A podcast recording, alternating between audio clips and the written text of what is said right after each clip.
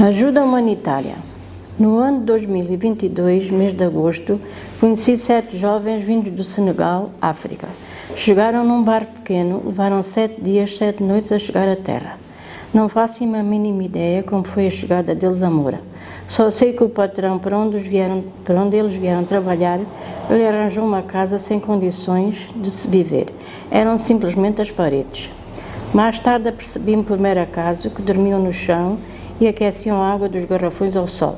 Fiquei muito triste, comecei por tentar ajudar. Fiz muitos peditórios, alguns com sucesso, outros não. Levei muitos nãos, mas não desisti e continuei a minha luta para os ajudar, sendo por vezes bastante criticada por algumas pessoas.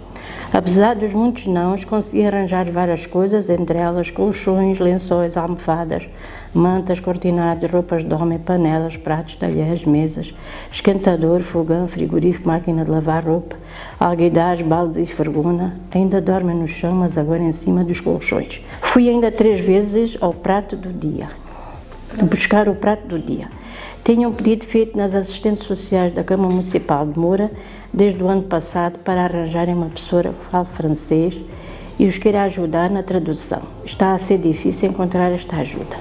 Ajuda estes jovens, são muito bons meninos, muito educados, não fumam nem bebem e chamam-me madre. O que eu fiz a estes jovens, que era para ter feito o patrão, não o fez. Sinto-me muito feliz quando ajudo alguém.